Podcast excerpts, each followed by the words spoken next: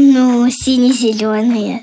Животное или еще что-то, что белое. Как это так?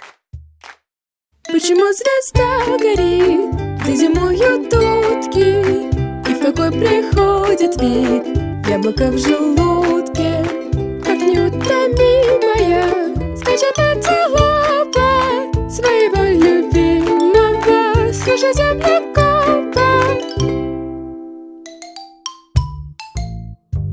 Всем привет!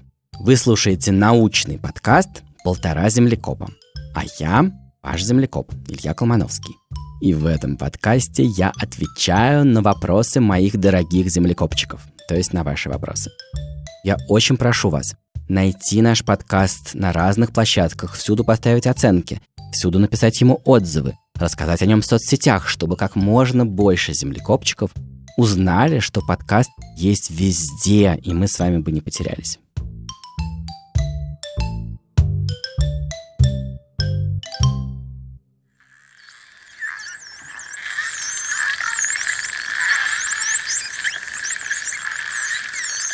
Этот тайный звук из прошлого выпуска издает дельфин. Дельфины никогда не спят всем мозгом целиком, они спят то одним полушарием, то другим. И это очень понятно, учитывая, что им надо иногда всплывать и дышать. Вот, например, рыбы, которым не надо всплывать, они дышат жабрами, прекрасно спят. Иногда даже они ложатся на бок на какую-нибудь полочку на скале. И так и спят. Я иногда их встречаю ночью, когда ныряю с аквалангом и с фонарем. А дельфины спят таким удивительным образом. То одним полушарием, то другим. Вот бы мне так научиться, было бы здорово. Сегодня поговорим про окраску животных, причем про необычную окраску. Этот мир очень пестрый и очень разнообразный, потому что в этом мире есть глаза, и эти глаза могут увидеть эту окраску и, например, полюбить ее, или наоборот испугаться, или не заметить. Но совершенно отдельно есть такие животные, у которых нет никакого цвета. И сегодня мы будем говорить как раз о таких животных, то есть об альбиносах. Здравствуйте, я Колмановский. Я Коля. Мне шесть лет. Я из Томска. Мой вопрос такой. Бывают ли черные кролики с красными глазами? Так получилось, что наш с Колей разговор выпал как раз на день его рождения. Так что Коле на самом деле сейчас уже 7 лет. Давайте послушаем, какая у нас вышла беседа. Здравствуйте. Здравствуйте. Как дела? Отлично. С днем рождения. Спасибо. Что тебе подарили? Ну, сегодня приедет банковская карточка и набор лего-конструктора. Ну, не лего, но электричество. У тебя есть теперь все, что тебе нужно. У тебя открыты все двери. Это прямо мощно. Я вижу, что на тебе черная рубашка. И у тебя черные наушники. Это очень элегантно. Теперь я понимаю, откуда твой вопрос. Ты спросил, бывают ли на свете черные кролики с красными глазами. Нет, я просто задал вопрос, потому что у нас есть шиншилла албинос, и у нее красные глаза. И я подумал, почему у нее красные глаза. И почему же у нее красные глаза? Как ты себе это представляешь? Не знаю, из-за гена или еще чего-то. Что такое альбинос? Как бы ты это объяснил человеку, который никогда не видел альбиносов? Ну, это такое животное или еще что-то, что белое. Угу. То есть его тело не умеет делать... Цвет?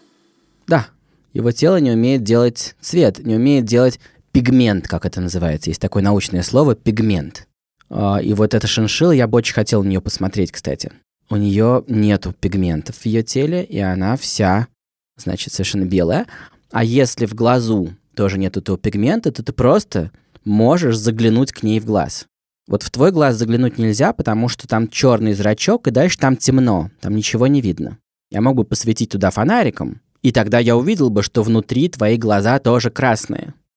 Но все это от меня закрыто особым пигментом. Я вижу, что у тебя глаза какого-то цвета. Какого цвета твои глаза? А, синего. Да, то есть э, получается, что вот эта комната, которая у тебя внутри глаза, это камера, затянута такой шторкой синего цвета. И у этих шиншил не так, у этих шиншил эта шторка прозрачная, пигмента нету, ты можешь заглянуть к ним в глаз. И теперь дальше очень естественный вопрос. А могут ли быть черные животные, но с такими же красными глазами? Что ты сам про это думаешь? Я думаю, существует. Я думаю, что нет. Потому что если животное умеет делать цвет, у черных кроликов полно пигмента в их шерсти, Мгм. то он, скорее всего, будет у него и в глазу. Красные глаза действительно у альбиносов. У животных, которые умеют делать краску, у них глаза обычно какого-нибудь цвета. Мгм. При этом бывает, что где-нибудь в шкуре краски мало, и животное может быть не полностью белым, а, например, как белые тигры, сохранять черные полоски, но уже основная часть шкуры не имеет цвета. Так может быть. Но глаза у них все равно какого-нибудь цвета, они не красные. Мгм. Отличный вопрос. С днем рождения. Хорошего дня. Вам тоже. Пока-пока. В общем, альбинос это такие животные, которые от рождения не умеют делать пигмент, и поэтому они полностью белые, а глаза у них красные. И в нашем с Колей разговоре я не просто так упомянул белых тигров, потому что как раз про них мне тоже пришел вопрос. Привет, меня зовут Алена, мне 5 лет, я живу в Орле. И у меня вопрос, почему белые тигры стали белыми, остались ли они в природе, и все животные могут быть альбиносами? Ну, из разговора с Колей вы уже поняли, что белые тигры не полностью белые, они не альбиносы. Но там есть еще несколько интересных подробностей, так что давайте звонить Алене. Привет. Привет. Ты меня узнала? Да, Кто я? землекоп. Привет. А ты Алена, да? Да, Очень приятно, я тебя тоже узнал. Как твои дела? хорошо. Ты проснулась уже? Да, Уже совсем-совсем проснулась? совсем-совсем. Позавтракала? Ага. Как здорово. Такой удачный день. Ну хорошо. Алена, давай поговорим про белых тигров. Да, Это жутко интересные животные, а где ты их видела? Мультике про щенячий патруль воздухооперации. Там вулкан развергался, и они спасали маленького тигренка белого. А мама у него была снаружи. Она хотела его достать и даже ездила за ним на вулкан. И тоже попалась. Боже мой. Но они спаслись в итоге? Но потом щенячий патруль их вытащил. Щенячий патруль. Слушай, Алена, а ты можешь представить себе, что дети, которые сейчас нас слушают, никогда не видели белого тигра? Ты можешь им рассказать, как он выглядит? Ну, такой, с лапками, похож на овальчик. Ага. А какая у него окраска? Белая. Весь белый? Ага, кроме черных полосочек. А, то есть получается, что белый тигр на самом деле не весь белый, не полностью. Не полностью. У него есть полоски. Это значит, что он не альбинос. Ага. Вот, кстати, я смотрю на тебя, и я вижу, что ты довольно светленькая. В твоих волосах мало пигмента. Ну да. Но, например, я вижу, что у тебя довольно темные глаза. Какого они цвета? Ну, зеленовато, серовато, не пойму. Ага. Вот значит, в них довольно много пигмента. Это значит, что ты не альбинос. И вот эти тигры тоже, они не альбиносы, но действительно у них, у них мало пигмента, у них только полоски черные, а основная шкурка действительно не прокрашена, она белая. Это необычные действительно животные, они встречаются очень редко. На самом деле с ними история такая.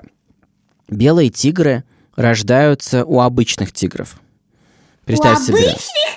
Как это так? Мама оранжевая, папа оранжевый, и раз у них родился белый тигренок. Это очень редко бывает. Их вообще мало осталось. И последнего белого тигра в природе видели много лет назад. О, Да. Но когда-то давным-давно охотники поймали белого тигра и в неволе стали получать от него детей. И сначала ничего не получалось, но через некоторое время они смогли вывести белых тигров в неволе в Индии. Да, и получили довольно много таких белых тигров. И их, по-моему, сейчас в мире больше ста. Но они все живут в неволе, и они все потомки вот того белого самца, которого поймали давным-давно. Понятно. Но по этому поводу не надо сильно расстраиваться, э, потому что нельзя сказать, что вот где-то были такие, такой редкий вид тигра, и вот он вымер в природе. Это не так. Это просто такая редкая окраска. В природе иногда появляются животные редкой окраски. И ты спрашивала, бывают ли у других видов животных такие необычные окраски. Ага, я только знаю, что вороны и ежики из змеи есть. Да, э, бывают у разных видов животных необычная окраска, в которой мало пигмента. Ага, ну вот у меня папа ворону видел, она практически вся белая была. Очень интересно. Кстати, еще бывают полностью черные животные. Да, как пантера, там ворона. Да, пантера это интересный пример. Такие животные называются меланисты. Да. У меня есть одна идея. Я хотел дать тебе послушать одну песню. Давай послушаем вместе песню про белого тигра.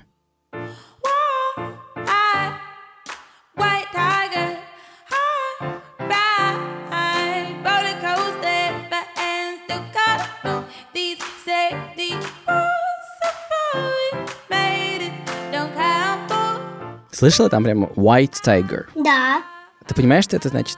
но я плохо английский знаю. White значит белый. Tiger значит, значит, А тигр я не учила. tiger. Скажи со мной. Найгер? Tiger, да. Белый тигр. Как-то так. Tiger. Я был очень рад с тобой поболтать. Хорошего тебе дня. Пока-пока. Пока-пока. И мне пришел еще один вопрос про необычно окрашенных животных. Причем такой, что мне снова пришлось обращаться за помощью к моим друзьям-ученым.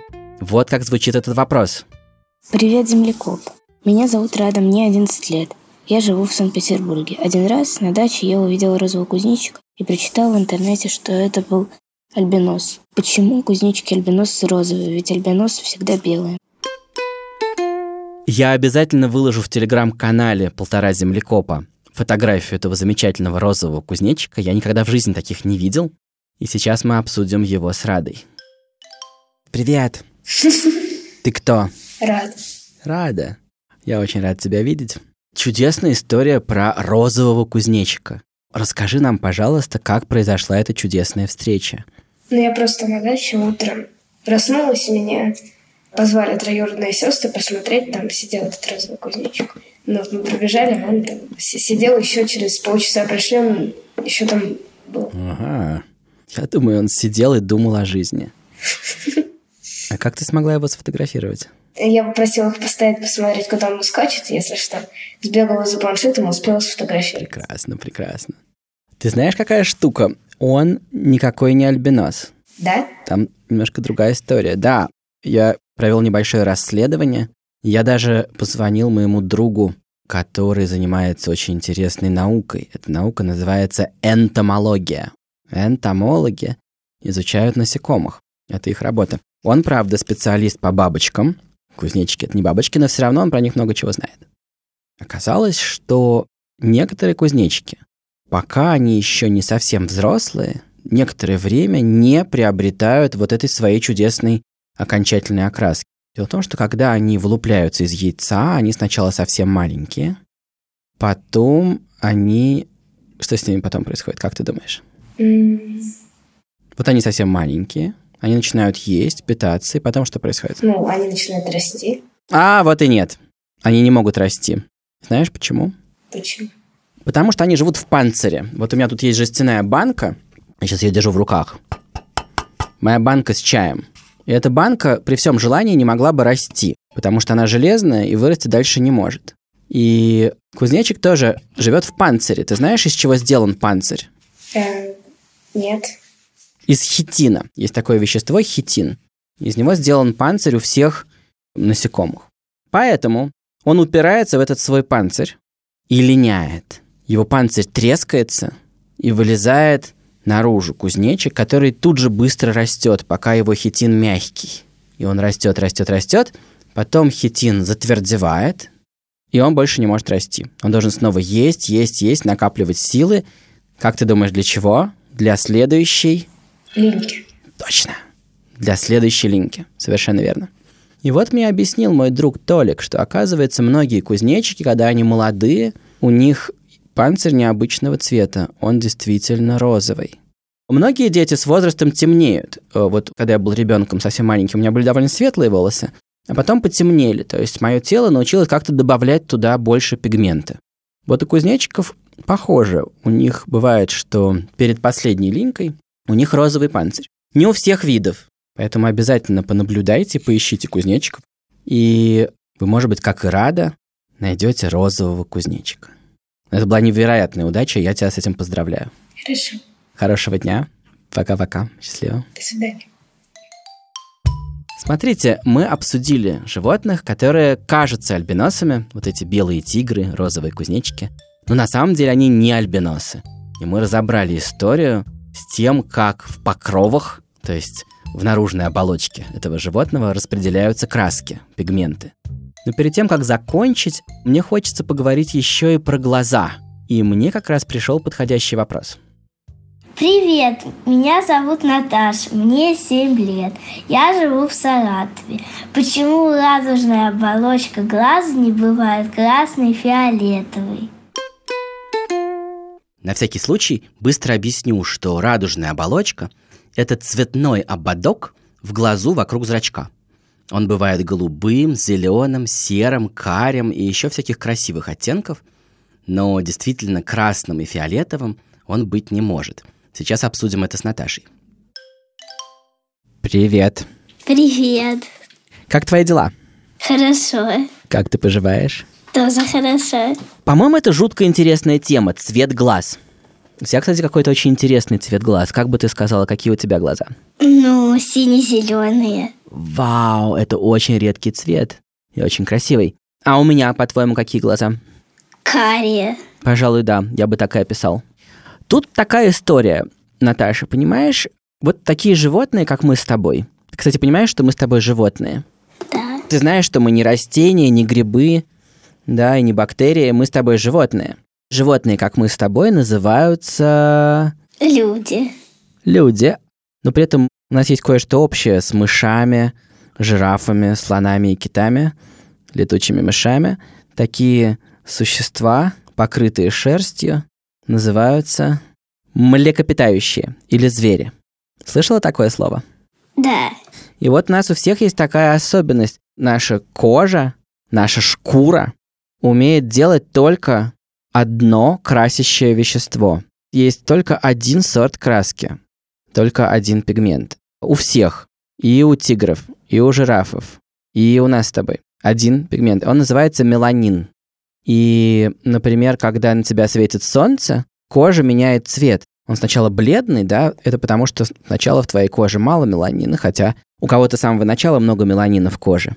Но исходно вот у тебя его маловато, а потом, если на тебя светит солнце, твоя кожа начинает делать больше и больше этого пигмента, больше и больше меланина.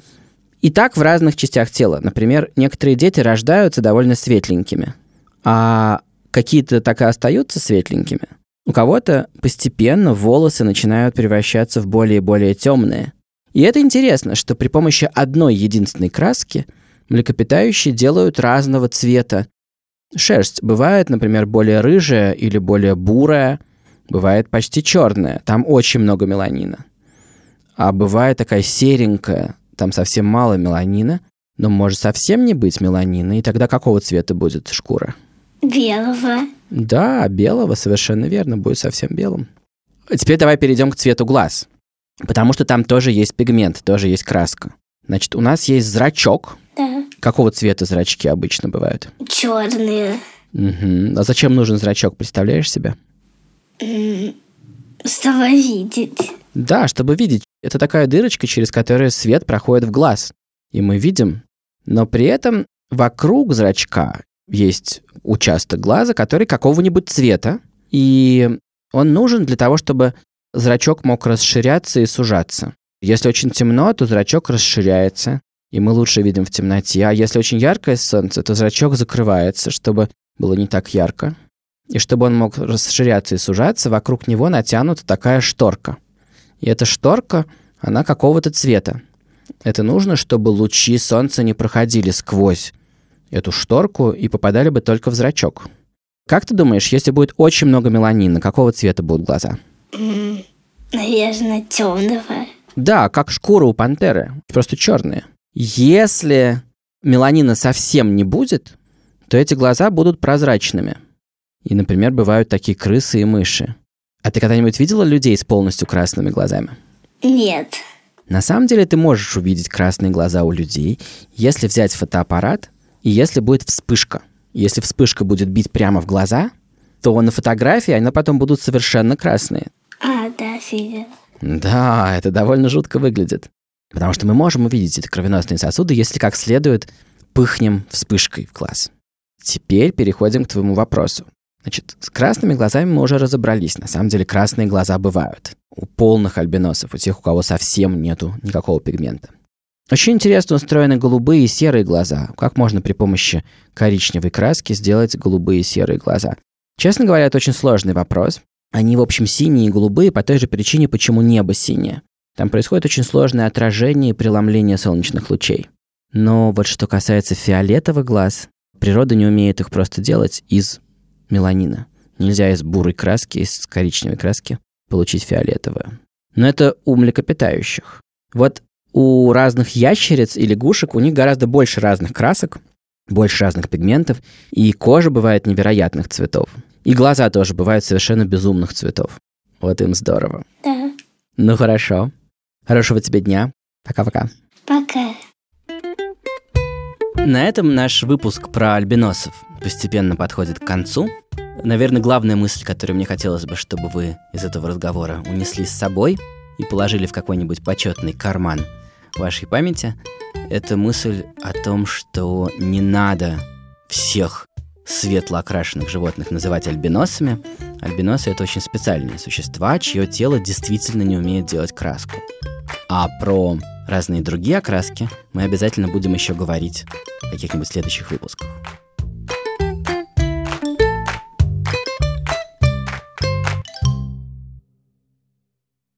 Вообще я хочу вам сказать, что ученые очень любят изучать окраску животных. Потому что, во-первых, ее легко видно невооруженным глазом, не надо делать специальные анализы, не нужен микроскоп. А во-вторых, окраска передается по наследству. И поэтому часто можно просто посмотреть на то, как окрашено животное, и ты можешь узнать что-то очень интересное про него самого или про его родителей. И как раз про это сейчас будет тайный звук.